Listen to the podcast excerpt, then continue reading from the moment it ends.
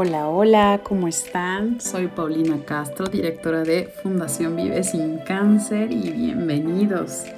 Lo logramos. Llegamos al 2021. Suena como medio chiste, pero para muchos no lo ha sido y realmente doy muchas gracias de conservar la salud y estar una vez más con ustedes recibiéndolos en este segundo capítulo del podcast que ha sido un proyecto muy distinto a lo que hacía, pero ha sido muy bien recibido, así que reconozco y agradezco muchísimo a quienes han colaborado con nosotros compartiendo temas de interés y por supuesto también a ustedes que han estado descargando nuestras pláticas para conocer de estos temas tan importantes. Antes de comenzar con nuestros invitados. El día de hoy quería platicar con ustedes de lo que han sido mis reflexiones y mis aprendizajes durante este año que he denominado la tormenta. Creo que el aprendizaje principal o la frase que he tratado de repetirme mucho ha sido que las circunstancias pueden existir y no las podemos controlar. Hace un año les platico que mi mundo cambió de la forma en que yo lo conocía día a día. Podría decir que una vez más se vino abajo porque no es la primera vez que me sucedía. Y después nos cambió a todos juntos, ¿no? Porque pues justo la pandemia fue a nivel mundial y nos llevó a todos a buscar la valentía y la firmeza para sobrevivir. Pues desde que se anunció fueron demasiados cambios para todos, lleno de retos, de crisis, enfermedad, eh, situaciones económicas adversas, en algunos lugares más que en otros. Se empezaban a vivir momentos de pronto de desolación y soledad para la gente que tuvo que ser aislada, para personas que tuvieron que irse lejos a trabajar, pero justamente para la gente que estuvo confinada o aislada, lo más difícil era estar en estas cuatro paredes, que no estamos acostumbrados a eso. Era difícil estar en paz o en calma mental cuando todo cambió, todo cambió y, y la forma de hacer lo que hacías día a día era distinta. Profesionalmente hablando, pues yo no podía ejercer de la misma forma que siempre, aunque siempre como médico se tienen muchos cuidados en, en la higiene y eso, pues ahora había que extremar medidas.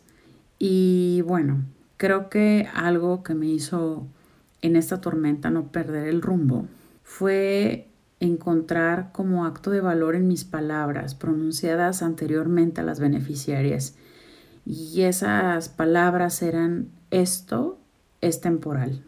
Lo repito una y otra vez, por más feo que parezca, esto es temporal. Y eso fue como un eco de mis palabras en algún momento, que funcionan para estabilizarte, ¿no? Y como siempre, mi gran motor en la vida que ha sido pues justamente el amor a mis hijos, a vivir. Y con un mapa, para no perderme en esta tormenta, con un trabajo previo a conciencia y a detalle, por escrito de mi plan de vida, de mi plan financiero a inicio de año, con Miguel Gómez, que es un asesor financiero. Lo pueden eh, seguir en sus redes sociales, él está en Texas y con él alineé eh, un plan financiero justamente apegado a mis valores. Y volvemos a la frase inicial, no puedo controlar las circunstancias. Realmente lo que planeé no fue exactamente lo que sucedió, pero no perdí el rumbo porque los valores no cambiaron y únicamente adapté las circunstancias, me hice flexible a las circunstancias. Y cuando todo empezó como en crisis, tuve que hacer cambios enormes en fundación, cambiar mi consultorio de domicilio, cambiar muchas, muchas cosas. Y ahí, con todo el miedo del universo, y lo digo de verdad, me aventé a hacer algo que no había querido hacer. Y en medio de esa incertidumbre y esa crisis y de esa ansiedad personal, esa ansiedad de incluso estudiar más para conocer más sobre lo que estábamos teniendo enfrente para diagnosticar. Como usted sabe, soy médico radiólogo, entonces había que beberse escritos y escritos, sobre todo de países asiáticos, europeos, que ya tenían más tiempo enfrentándose a esto. Y bueno, llegó David López, un gran asesor en, en marketing, que hicimos un trabajo súper disciplinado a lo largo de dos meses, semana a semana, cumpliendo mis retos, mis tareas, e incluso con castigos como si no cumplía con X cantidad de videos que me forzaba yo a salir de confort para hacerlos. Me hacía comer aguacate, pero no lo comí. Bueno, era parte. Mentalmente lo comía y entonces prefería cumplir. Y todo eso, lejos de estarme agravando la mente con que ya había visto a alguien súper grave o ya se había enfermado a alguien cercano o todo este tipo de noticias que de pronto nos quitan mucha energía y no dejan de ser una realidad.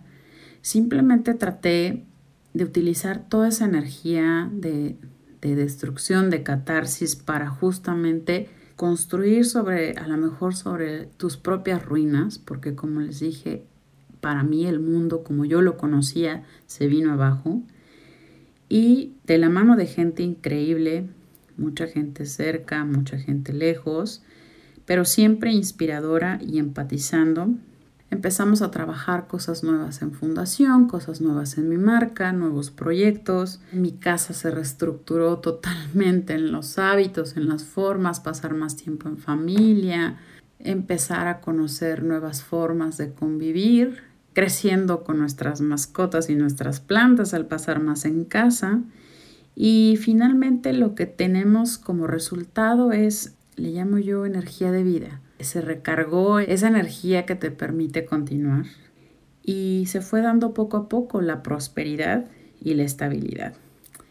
Me parecía totalmente increíble que se diera, se los digo sinceramente, porque para esos meses, que es mediados del año pasado, a la gran mayoría en nuestro país le parecía algo muy lejano y algo como exagerado, nos veían como exagerados.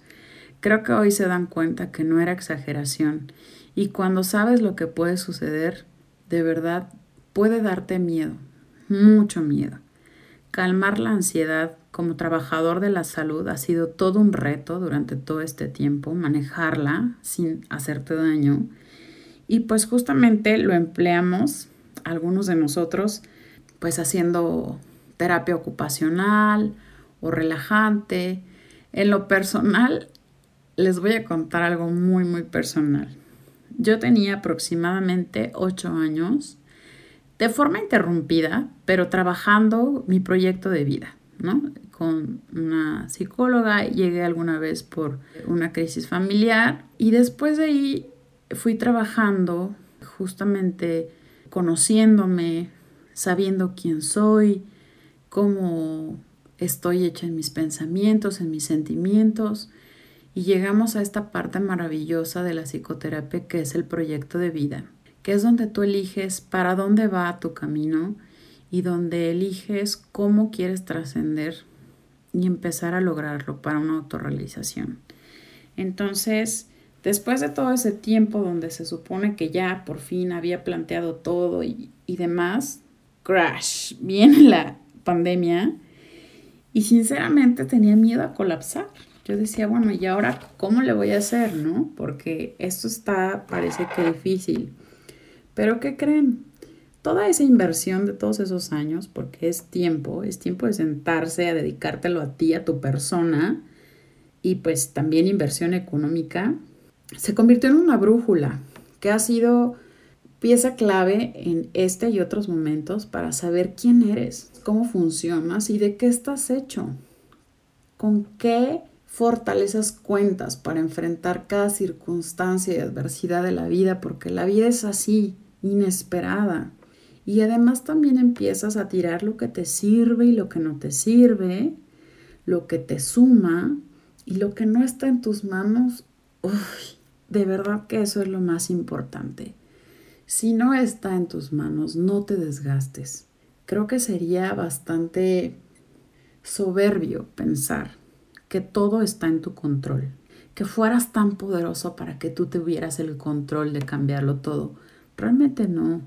Al contrario, creo que ha sido, insisto, la mejor inversión de mi vida porque simplemente no es sencillo nunca. Sin embargo, tú puedes en tu mente o crear una realidad donde puedes lograr lo que quieres, donde puedes enfocarte en lo que sí hay. Puedes simplemente, como les decía, tener esa humildad de aceptar que no están todos los cambios en tus manos y ser flexible.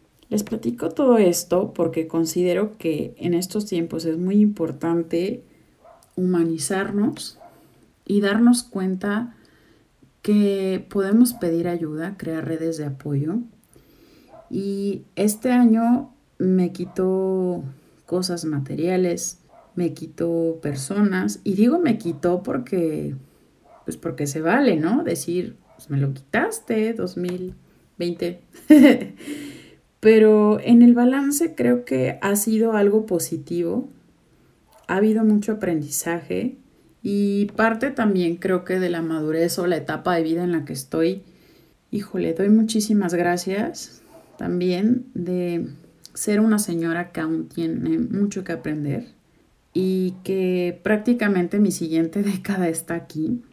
Y sé que van a venir cosas inesperadas y retos gigantes, pero tengo muy claro que una vida con propósito y con valores, pues te ayuda a manejar estas emociones y sensaciones, a tener estas vivencias memorables y las que no son tan, ¿cómo le podemos decir?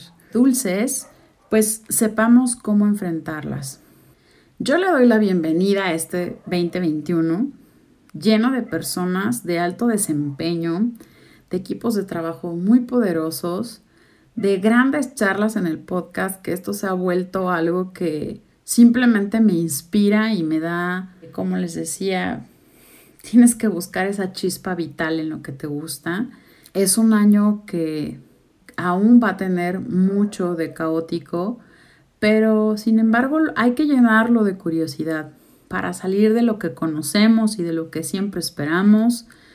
Vamos a invitarlos a crear ideas para cambiar nuestro mundo, nuestra realidad, basados, como les digo, en los valores los invito mucho a la gratitud, al amor, al crecimiento, a la esperanza y al júbilo que en lo personal es en lo que trato de enfocarme. Les deseo sobre todo, y suena trillado porque soy doctora, pero les deseo mucha salud, mucha salud para ustedes, para sus familias, que sus familias sobre todo sean ese tesoro perdido y encontrado porque nos hemos dado cuenta que lo que está dentro de casa es lo más importante. También les deseo que encuentren el amor de su vida y lo llene y que escriban muy seguido su nombre con esa familiaridad como si siempre hubiera estado ahí. ¿Y sabes por qué? Porque siempre ha estado ahí. Eres tú.